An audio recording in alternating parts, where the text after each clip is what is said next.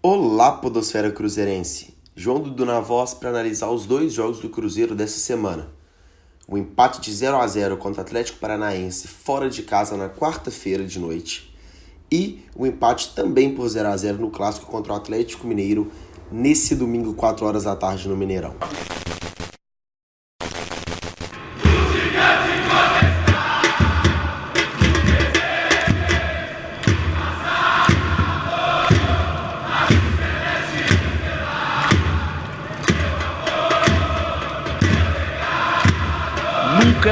Subestime, somos gigantes.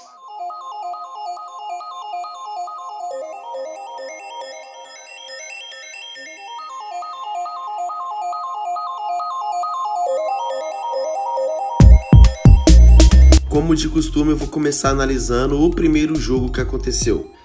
O Cruzeiro vai até a Arena da Baixada em Curitiba para enfrentar o Atlético Paranaense, depois da conturbada saída do Thiago Nunes do time, e o Cruzeiro consegue arrancar um empate de 0 a 0, que foi muito bom pelas circunstâncias que o jogo apresentou. O Cruzeiro está tendo muitas dificuldades para propor o jogo. O meio de campo não consegue funcionar os pontas acabam ficando muito sobrecarregados em alguma jogada individual que raramente acontece e sobra para o Ederson, segundo volante, pisar na área para aí sim o Cruzeiro conseguir ter alguma jogada coringa para conseguir seu gol ou pelo menos levar perigo ao gol do adversário.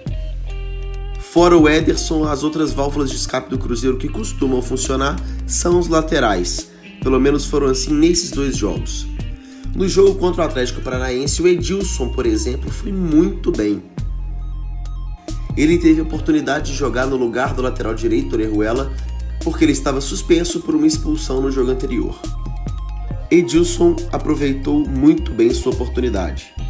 Usou e abusou da sua experiência e da sua chegada ofensiva nesses chutes fortes de fora da área e também numa segurança na defesa. Além dele, brilhou a estrela de Fábio, no mínimo umas 5 defesas difíceis para conseguir segurar esse empate. Fábio foi muito bem, principalmente no primeiro tempo. Eu já comentei do Ederson aqui e mais uma vez ele foi muito bem. Não só por ele, mas também porque ele faz crescer o futebol do Henrique, que desde que o Ederson entrou no time titular, o futebol do Henrique subiu e muito de nível.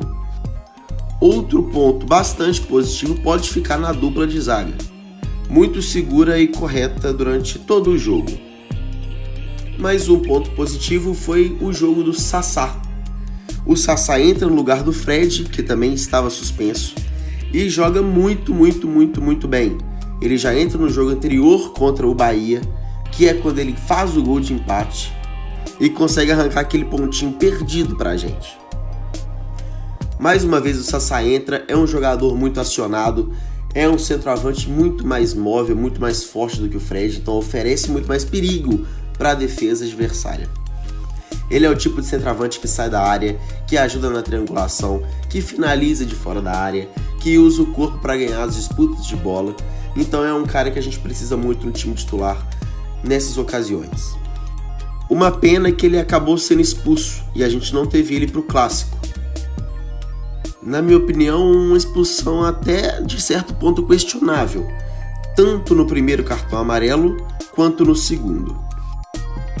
Fato é que com um a menos na Arena da Baixada contra o forte time do Atlético Paranaense, o Cruzeiro conseguiu segurar seu empate por 0 a 0 e ganhar mais um ponto e manter essa sequência aí de alguns vários jogos sem perder.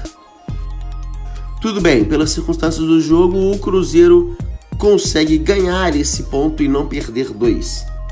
Volta com um empate da Arena da Baixada e retorna para Belo Horizonte Mineirão para enfrentar o Atlético Mineiro, o grande clássico de Minas Gerais.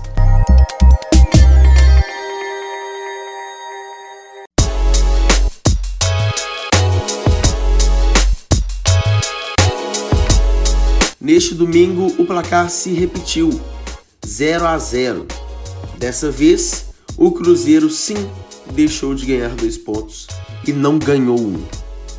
No jogo contra o Atlético Paranaense, o Thiago Neves não jogou por um desgaste muscular. Ou seja, quem fez o meio de campo naquele jogo foi o Robinho, e ele mais uma vez foi muito mal jogando de meio campo. E qual a solução do Abel para isso? Claro, né, gente? Coloca o Robinho aberto pelo lado, nunca que vai dar certo. O Robinho vem jogando muito, muito, muito mal e não merece essa titularidade que teve no jogo contra o Atlético. O David foi a peça que ele acabou sacando do time titular. E é claro, o David tem muito a melhorar, com certeza. É um nível técnico baixíssimo, escolhas péssimas, finalizações horrorosas, mas ainda assim é um dos jogadores mais perigosos do Cruzeiro. É um dos jogadores que quebram as linhas com o drible, é um jogador rápido, é um jogador que vai para cima, que não se esconde do jogo, que tenta, que finaliza, ainda que mal. Entre Robinho, Marquinhos Gabriel, Pedro Rocha, eu sou muito mais o David nesse momento. O Pedro Rocha já não joga desde aquele clássico na Copa do Brasil que o Cruzeiro ganhou por 3 a 0. O Marquinhos Gabriel nem faço a mínima ideia de qual foi a última vez que ele realmente jogou bem, muito menos o Robinho. A gente costuma falar que o David tá lá 40 jogos sem marcar gol. Galera, o Marquinhos Gabriel já tá com quase isso, já são 31 ou 32 jogos sem marcar gol. E além de tudo, tudo bem, atacante vive de gol. Mas e o desempenho? Que o David está demonstrando e o Marquinhos Gabriel não, e o Robinho não, e o Pedro Rocha não. Aí é a minha dúvida. Tudo bem, pode tirar o David, não tem problema, mas para colocar esses caras, cadê o Maurício da base? Ele vinha tendo muitas oportunidades com o Rogério Ceni e aproveitou todas muito bem. Por que, que não coloca o menino para jogar? Ele é muito bom de bola. Além dele ser canhoto, que ao meu ver é o único ponto positivo do Marquinhos Gabriel ao jogar ao lado do campo, pelo lado direito. A nossa sorte foi que o Thiago Neves voltou para jogar contra o Clássico e ele realmente é diferenciado. Ele fez mais uma partida muito apagada, eu acho que ele ficou muito atrás ali daquelas duas linhas do Atlético que jogaram muito próximas né, a, a, primeira linha de volante, a linha de zagueiro, ele tentou flutuar por ali. Acontece que a defesa do Atlético esteve muito bem ontem no clássico. Por isso o Thiago Neves não apareceu tanto, mas ele no meio é diferenciadíssimo e coloca um nível muito maior do que o Robinho quando ele joga de 10.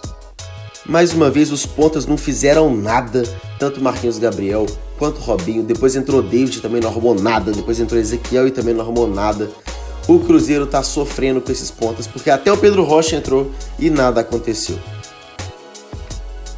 O nosso centroavante, infelizmente, foi o Fred, que mais uma vez fez uma partida completamente apagada, sem ao menos tocar na bola aparentemente. Ele conseguiu uma grande jogada em que ele faz o pivô, gira e finaliza para fora, mas nada demais. Nada além disso. Sim, sentimos falta do Sassá no time titular para criar essas jogadas que aparentemente são perdidas e com Fred só se concretizam como perdidas mesmo. Mas temos três pontos positivos além desse meio-campo e desse ataque horrorosos. Claro, os dois volantes, como sempre, Ederson elevando o nível do Henrique mais uma vez. Os dois estiveram muito bem, acho que o Henrique esteve um pouco melhor do que o Ederson. O lateral direito, Torejuela, que veio para o lugar do Edilson, o Abel optou por não colocar o Edilson mesmo depois da boa partida contra o Atlético Paranaense, até porque o Otero seria titular no Atlético. Esses dois já têm rixa desde o final do Campeonato Mineiro e é um pouco perigoso e não confiável colocar esse lateral direito para jogar. O Orejuela volta e volta muito bem. Ele é o tipo de jogador coringa, assim como o Ederson, que é o tipo de jogador que quebra as linhas da marcação com drible, com passe, coisas que você não espera. Ele foi uma bela válvula de escape para o ataque do Cruzeiro, que só conseguiu criar quando ele subia e tentava alguma coisa diferente, seja no drible, seja na triangulação ou seja na finalização. O lateral Dodô também foi muito bem, já há alguns jogos.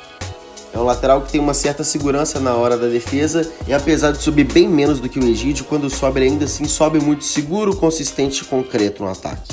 E o outro ponto positivo é, claro, a dupla de zagueiros. Kaká e Fabrício Bruno, duas peças da base do Cruzeiro, dois meninos novos, não sentiram a pressão de jogar contra o Atlético. Inibiram muito bem todos os jogadores de ataque do Atlético, tanto Casares quanto Otero, contra o de Santo, que também não arrumou nada, depois saiu para entrar o Ricardo Oliveira, que também não arrumou nada, tanto quanto o Luan, que chegava de trás e também não conseguiu arrumar nada. Então a defesa do Cruzeiro, assim como da Atlético, foi muito bem ontem. Apesar de tudo, foi um jogo muito chato de ver, um clássico morno, insuportável, em que não teve tantas emoções. Isso graças aos dois ataques. Os dois times não criam nada, são péssimos quando tem que propor o jogo. Isso tem que mudar pelo menos pelo lado do Cruzeiro. Esperamos que isso não mude pelo lado do Atlético, e acho que está até longe de mudar. Mas pelo lado do Cruzeiro a gente precisa dessa mudança de postura para ontem, porque segunda-feira à noite nós enfrentamos o Havaí aqui dentro de casa no Mineirão. O Cruzeiro já demonstrou muitas dificuldades quando joga aqui dentro do Mineirão porque precisa propor o jogo, ir para cima e marcar seu gol. O ataque está muito mal, o meio de campo cria muito pouco e por isso a gente está tendo muitas dificuldades para conseguir realmente propor o jogo e sair vencedor das partidas. Ah, tudo bem, João, já são 10 jogos sem perder. São 10 jogos sem perder, gente. Mas a gente tem 3 vitórias, outros 7 empates. Não é assim que a gente vai sair da zona de rebaixamento. Mas o mais importante é que mais uma vez, por mais uma rodada, nós dormimos fora da zona de rebaixamento. Isso porque o Fluminense acabou perdendo.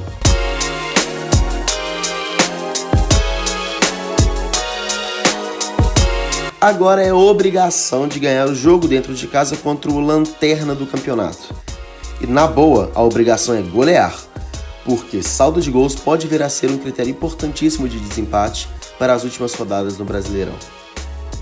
Depois do jogo de segunda-feira à noite contra o Havaí aqui dentro do Mineirão e a torcida precisa apoiar o Cruzeiro, o Cruzeiro viaja para pegar o Santos fora de casa, um jogo dificílimo.